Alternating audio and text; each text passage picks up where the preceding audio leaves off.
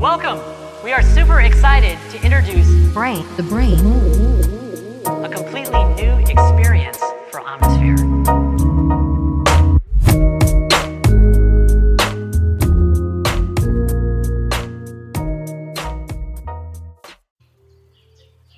Salut tout le monde. C'est un plaisir de vous retrouver. Ça faisait une éternité que j'avais pas enregistré euh, chez moi, dans mon bureau, euh, posé, alors que depuis des, des épisodes et des épisodes, je vous fais des, des enregistrements en nature, en train de marcher, euh, dans la voiture. J'espère que la qualité du son est toujours bonne. Mais voilà. Pour une fois, je suis à la maison. Vous entendez peut-être les oiseaux à travers la vitre, à travers la fenêtre. Et vous entendez une petite musique peut-être, peut-être, de Nobuo Uematsu, un compositeur japonais que j'aime énormément. Mais euh, je pense que la musique est trop faible pour que vous l'en- l'entendiez. Aujourd'hui, c'est la fête des pères. Donc je vais vous parler de mon papa.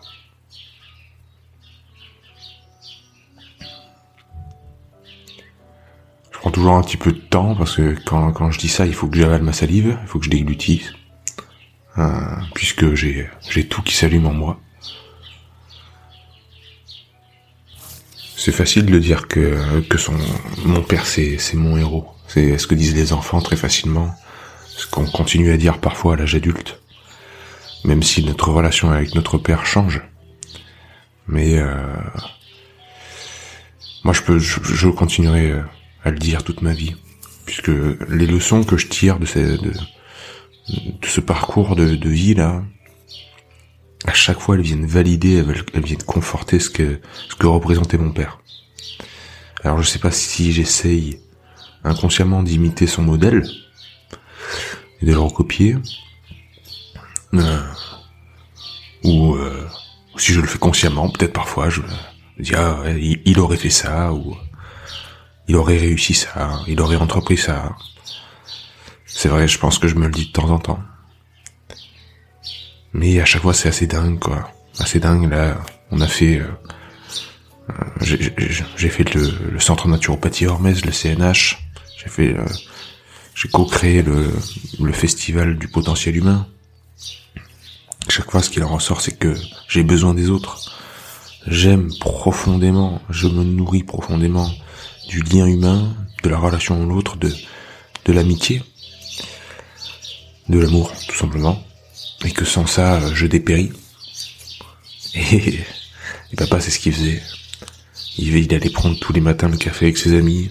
Il était d'une... euh, il entretenait des liens d'amitié par, euh, par son intelligence, par son humour, par qui il était. Et ça, c'était une des premières leçons qu'il m'avait données. Donc à, à chaque fois, c'est ce genre de truc qui me disent, ah, c'est vrai. C'était une de ses leçons. C'était une des choses qu'il m'avait transmises. Et puis papa, c'était un génie. Hein, si vous regardez ses peintures, si vous regardez ce qu'il ce faisait comme comme art, vous serez sans doute subjugué. Il était capable d'une d'une finesse et d'un raffinement hors norme, tout en étant au quotidien un, un espèce de de bourrin euh, gentil mais euh, mais maladroit, euh, brouillon euh, mais mais bien intentionné quand même. Tout le contraire de sa peinture. C'est quand, même fou se dire ça, quand même fou. Des gens aussi brouillons qui font des, des choses aussi raffinées quand elles se concentrent. C'est ce que ma mère lui disait souvent. Comment tu fais pour pour peindre des choses aussi belles et, et, et aussi précises, alors que dans la vie de tous les jours, t'es t'es un bulldozer, quoi. Tu, tu, tu casses les trucs, tu, tu, tu, prends un marteau, tu, tapes sur le doigt, euh, t'es maladroit sur chaque truc. Quand on joue au tennis, il, est- il arrivait pas à lancer la balle pour, pour faire un service, euh, mais quand il prend un pinceau, ah, là, quand il prend un stylo ou un crayon, en deux coups de crayon, il vous fait un dessin de maître. Bon, allez savoir. Le talent et le génie est peut-être contextuel. En tout cas, il s'exprime de manière différentes selon le contexte, parce que son génie ne s'arrêtait pas là. Il était euh, un génie humain, comme j'ai déjà dit, et euh, à sa crémation, il y avait... Euh, j'avais l'impression qu'il y avait la ville entière, quoi. On, on tenait pas dans le crématorium. Il y avait trop de monde. Il avait impacté trop de monde. Et ça, c'était le génie du lien. Génie du lien. C'est ça que tu étais, papa. Génie du lien.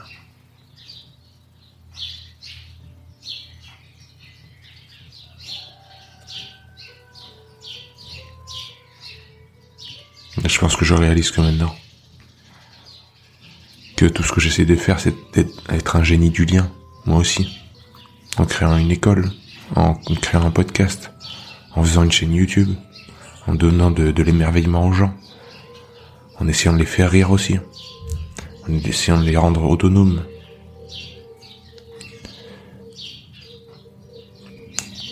Autonome qui, qui ne veut pas dire isolé. Ça, été une des erreurs que j'ai faites aussi, plus jeune s'isoler. Mais c'est, euh, je dirais pas que c'est une erreur, je pense que c'est, euh, euh, c'est une étape importante où il faut se, se retrouver, se recentrer pour, pour mieux se comprendre soi-même. Et justement mieux comprendre la lumière qu'apportent les autres. Et pour ça, il faut un passage un peu dans l'ombre. Il faut enlever cette lumière pour voir à quel point elle est importante.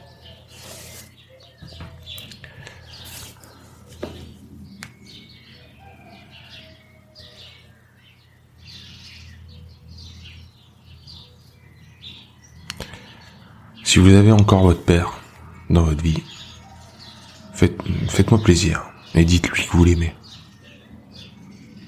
Pendant que vous l'avez sous la main, c'est important de le faire.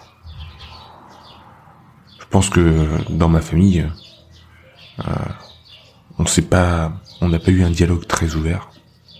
Maintenant, on l'a beaucoup plus. Mais euh, plus jeune, euh, c'était plus compliqué parce qu'on avait une relation à cinq qui était un peu cloisonnée.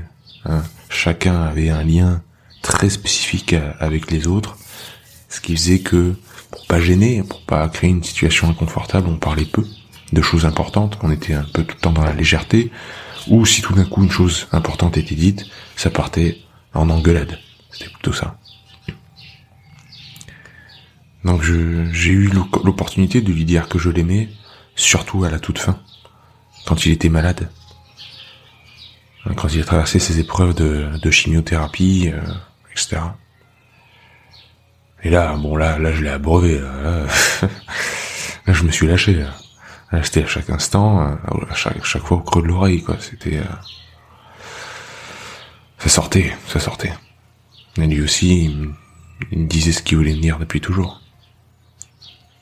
J'avais un petit peu commencé, et c'est là où, comme je disais, la part d'ombre révèle la lumière je me suis rendu compte que à quel point ils sont importants ces gens-là pour moi. Quand je dis ces gens-là, c'est ma famille. Quand je suis parti au Japon, je me suis justement j'ai j'ai pas coupé le lien, mais en tout cas le lien était dur à voir, nouveau, celui de la distance. C'est pas facile de s'y accrocher quand quand le visuel n'est pas là. On dit loin des yeux, loin du cœur. C'est je pense que c'est c'est très très faux. quand ils sont loin des yeux, ils sont, ils sont plein dans le cœur, quoi. Puisqu'on ne les voit pas avec les yeux, on les voit qu'avec le cœur. Et c'est tellement fort que ça en devient douloureux. On en exprime le manque. Ce manque du lien social qui est, qui est rompu au niveau du cerveau, eh ben, on, ne peut que utiliser celui du cœur. Euh, et il en devient douloureux. Et, euh, et donc je me suis rendu compte à quel point ils étaient, euh, étaient extrêmement importants et j'ai, euh, ça m'a poussé, vraiment une croissance post-traumatique, ça m'a poussé à leur écrire des lettres, euh, en leur disant tout ce que j'avais sur le cœur. Chacun, je leur écrivais des lettres très très personnelles sur notre relation jusqu'à maintenant. J'avais à peine 20 ans hein, quand j'étais la première fois que je suis allé au Japon pendant un an en, en année d'échange. Et donc à 20 ans, j'avais, euh, j'ai trouvé euh, l'opportunité par cette, cette, épreuve qui a été de vivre à l'étranger pendant longtemps, et eh ben de, de m'ouvrir, d'ouvrir le dialogue avec les gens de ma famille. Par l'écriture d'abord, c'était plus simple. Puis maintenant, je pense que on passe beaucoup plus facilement par la parole, dont, euh, dont envers, envers mon père, puisque c'est la fête des pères, et je vais continuer à parler de lui, mais je pourrais parler de, de ma maman, de, de, de ma grande sœur, de mon grand frère. Et donc, pour parler de mon père, euh, ça a été donc de lui dire à quel point c'était mon héros, comme je vous ai bien compris, à quel point il était important pour moi, à quel point je l'aimais.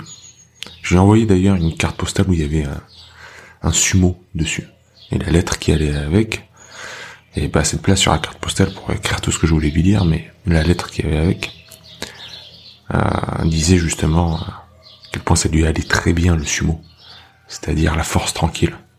Ou plutôt la force tout court. Parce qu'il était pas tranquille, mon père. La force tout court. Et quand un sumo arrive au Japon, c'est considéré comme des demi-dieux. C'est-à-dire le, temps s'arrête. Pour tous les Japonais, quand un sumo rentre dans, la, dans un métro, tout le monde regarde le sumo. Tout le monde va lui parler. Tout le monde parfois lui demande un autographe. Même si c'est pas un sumo qui est connu. Rien que pour la démarche d'être un sumo. Euh, ils sont vénérés. C'est une catégorie à part. C'est des gens, comme on dit, hors du temps, hors contexte, hors de tout. Un papa, c'était ça. Et, euh, et donc je trouvais que ça lui allait très très bien, cette carte postale. Et ce qui m'a répondu, m'a, à mon avis, a été le truc le plus, le plus beau et le plus touchant pour moi. C'est que j'ai, peu de souvenirs de, de le voir honorer quelqu'un, le respecter, l'aimer sincèrement. J'ai peu de souvenirs de ça. C'était quelqu'un qui, qui exprimait peu ça. Parce qu'il savait aussi ce qu'il valait. Il était d'une intelligence euh, sans borne. Sans borne. J'ai rarement vu quelqu'un d'aussi intelligent. Intelligent dans le sens cultivé déjà. Vous connaissez tout. Vous, vous faites jouer à, à question pour un champion, il répond à toutes les questions. Avant tout le monde.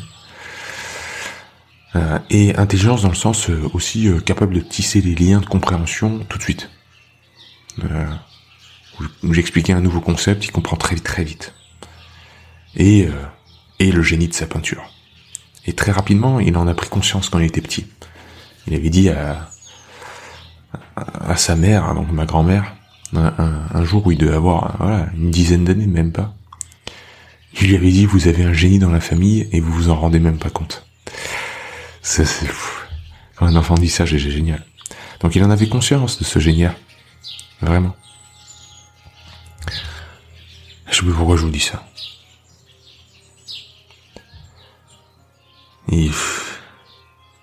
Oui, c'est ça. C'est ça, c'est ça. Il m'a envoyé une lettre justement où il m'a parlé des seules personnes qui, quand il les évoque, quand il les évoquait, on voyait dans ses yeux que tout changeait. Pour le coup, ces personnes-là, il les aimait vraiment et, euh, et il est respecté énormément. C'était son grand frère et c'était son papa. Alors son grand frère, je l'ai connu, moi, il est, il est décédé quand j'avais 17 ans. Donc ils sont morts à, à 8 ans d'écart, quand j'avais 17 ans, et mon, oncle est mort, et à, et à 25 ans, c'était papa. Tous les deux donc d'un cancer. Et, euh, et donc c'était son grand frère euh, qui, qui vénérait comme je, vénère mon grand frère moi, c'est-à-dire c'est ça fait partie des héros, des modèles quoi, c'est notre modèle. Et, euh, je l'ai vu euh, complètement dépérir et être euh, foudroyé par le fait que que son grand frère, donc mon oncle, était malade. Quand, quand il rechutait, quand son cancer reprenait, quand il repartait en chimio, c'était terrible pour papa. Terrible, terrible, terrible. Donc il y avait, euh, il y avait donc son grand frère qui, qui respectait énormément. Mais le dialogue n'était pas ouvert. C'était toujours une relation conflictuelle. Et ça, c'était vraiment une leçon qui m'a apprise aussi. Et, j'aimerais aussi que vous, c'est quelque chose que je répète souvent, mais si vous l'avez pas entendu de ma bouche, on apprend des erreurs des autres. Vraiment, vraiment. On apprend des erreurs des autres. Remerciez les autres de leurs erreurs. Ne les blâmez pas pour ça. Ce sont des leçons pour nous. Les erreurs de nos parents, ce sont des leçons pour nous. Donc moi, avec mon grand frère, je veux surtout pas avoir le dialogue fermé. On parle. On parle de choses importantes avec mon grand frère. Avec ma grande sœur aussi, avec maman. Parce que les certaines personnes avant nous nous ont montré ce qu'il ne fallait pas faire. Et ça c'est important que les gens nous montrent ce qu'il ne faut pas faire. Et donc son père, euh, que j'ai pas connu, quand il, est, décédé, mon grand-père, quand je devais avoir, euh, je crois, que j'avais deux ou trois ans.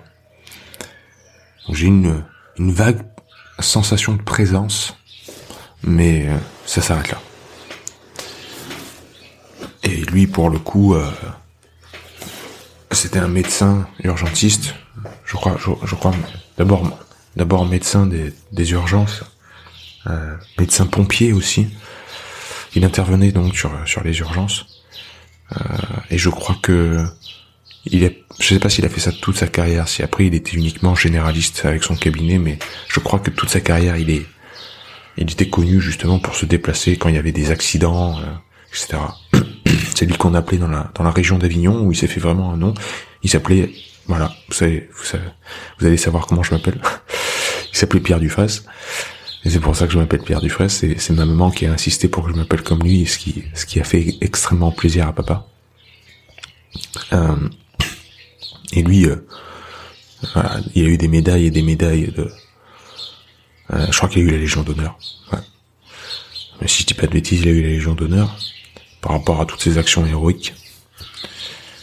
quelqu'un d'engagé, quelqu'un quelqu'un d'héroïque. Donc c'était le héros de papa. Donc évidemment, quand papa en parlait, il en parlait très rarement. Il avait vraiment des étoiles dans les yeux. Eh ben, pour revenir à mon histoire, quand je lui ai écrit cette lettre depuis le Japon où je lui livre un peu tout ce que j'ai sur le cœur et je lui dis à quel point je l'aime, il me répond une lettre où il me dit j'aurais aimé avoir ton courage et dire ces choses-là à Richard et à papa, donc à mon grand frère et à mon, papa. Et euh, du haut de mes 20 ans, me sentir autant valorisé par mon père qui m'a jamais dit euh, quelque chose d'aussi fort, ça a été euh, une fierté d'abord, puis ça a été un gain d'amour propre énorme, énorme. Le retour que j'ai eu par le fait d'ouvrir mon cœur, euh, m'a fait prendre conscience aussi un peu plus de, de qui j'étais et, qu'est-ce que j'étais capable de faire? J'étais capable d'avoir du courage, j'étais capable de m'ouvrir à l'autre, j'étais capable d'être sincère, euh, j'étais capable de faire des preuves d'amour.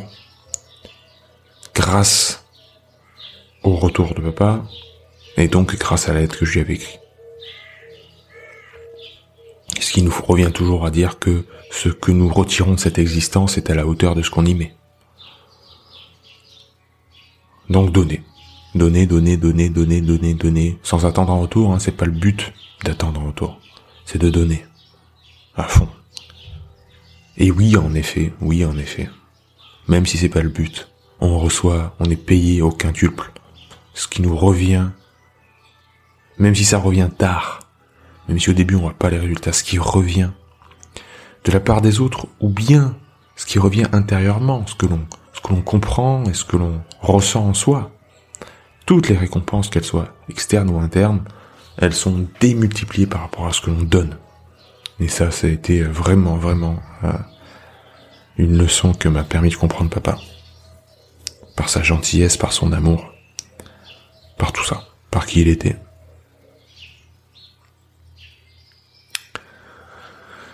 Donc dites à votre père que vous l'aimez.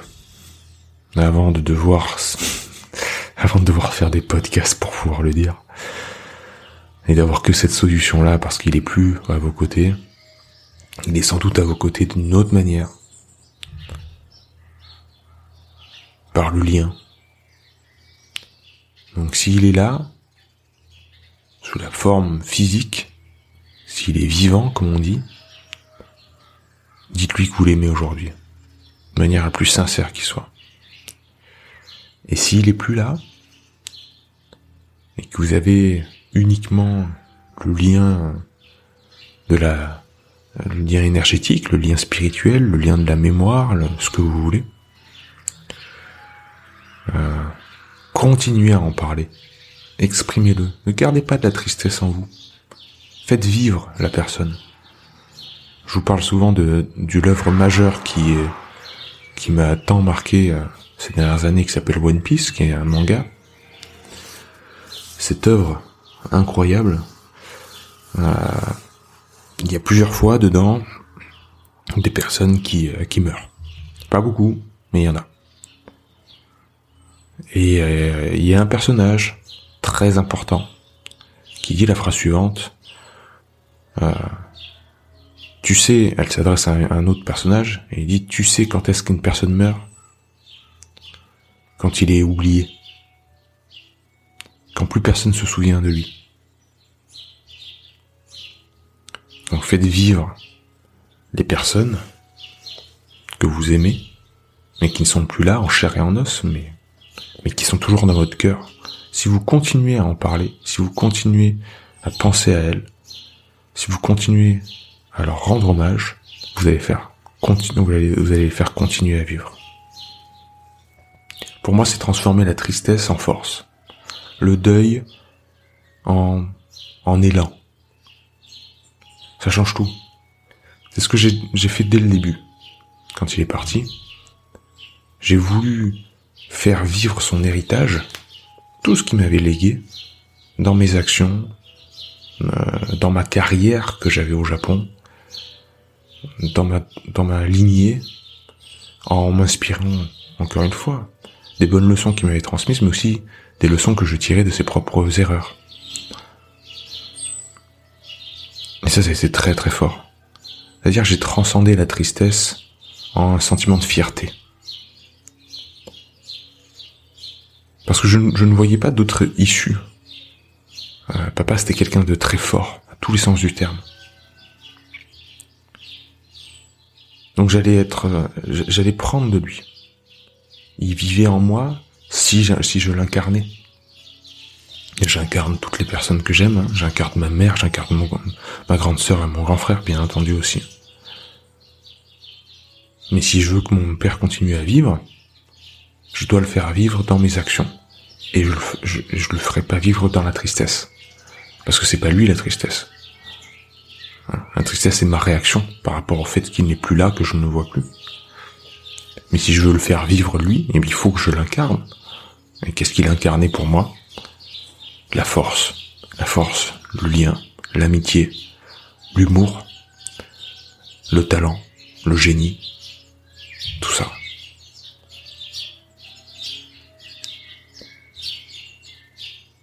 Donc, si vous avez plus votre père en cette fête des pères, écrivez à propos de lui. Partagez, parlez-en avec votre famille. Ne faites pas simplement qu'un repas de famille en l'hommage. Et puis en fait, euh, tout le repas il va, il va passer sans, sans parler de votre père. Parlez-en, parlez des bons moments. Parlez des, des bêtises aussi qu'il faisait. Parlez des, comme je disais, des, des erreurs, mais c'est jamais vraiment des erreurs, c'est pas des échecs en tout cas. C'est juste des choses dont il faut s'inspirer pour faire autrement. Parlez-en autour de vous, discutez, rappelez-vous des bons moments, faites-le vivre. Même si vous aviez une, relation conflictuelle avec lui, je suis sûr qu'il y a des choses, vous avez besoin de les faire vivre justement. Même si c'est des traumatismes, même si c'est des choses qui étaient vraiment dures, qu'il n'aurait pas dû vous faire vivre, ben parlez-en aussi. Parlez-en aussi et et encore une fois, ça, ça vous permettra de ne pas retomber dans les mêmes schémas comportementaux qu'on essaye souvent d'éviter, mais euh, l'être humain a cette drôle de, façon de faire que il trouve souvent ce qu'il essaye de d'éviter. Et, euh, donc, euh, si vous faites pas vivre ça, si vous mettez pas la lumière sur ces faits-là que vous essayez d'éviter, ces comportements que vous essayez d'éviter, généralement vous les faites vous-même. Une fois que la lumière est faite, vous envoyez bien les, limites, c'est d'autant plus facile de les contourner, de ne pas les faire, de les éviter quand la situation euh, vous y invite. Vous allez les voir arriver d'autant plus facilement. Vous dites non, non, non, ça j'y vais pas, je connais bien. Je l'ai éclairé suffisamment pour voir les limites. Je vais pas le faire. Voilà. J'ai pas arrêté sur Verisme TV de faire, de faire honneur à papa en affichant ses peintures sans souvent le dire, dans les conférences, euh, à plein, de moments. Je continuerai à le faire. Vous continuerez à entendre parler de Stéphane Dufresne. Tant que je serai vivant. Comme je continuerai à parler de Marie Dufresne, Noémie Dufresne, Germain Dufresne. Et toute ma famille. Parce que la leçon qui continue de me donner, euh, c'est la leçon du lien, de l'importance, de l'amour, du cœur, et qu'on doit se réfugier dans cette vérité-là euh, pour, euh, pour connaître le chemin à suivre. C'est, c'est ce que je réalise de plus en plus. Prenez soin de vous et dites à votre père que vous l'aimez. Je vous embrasse.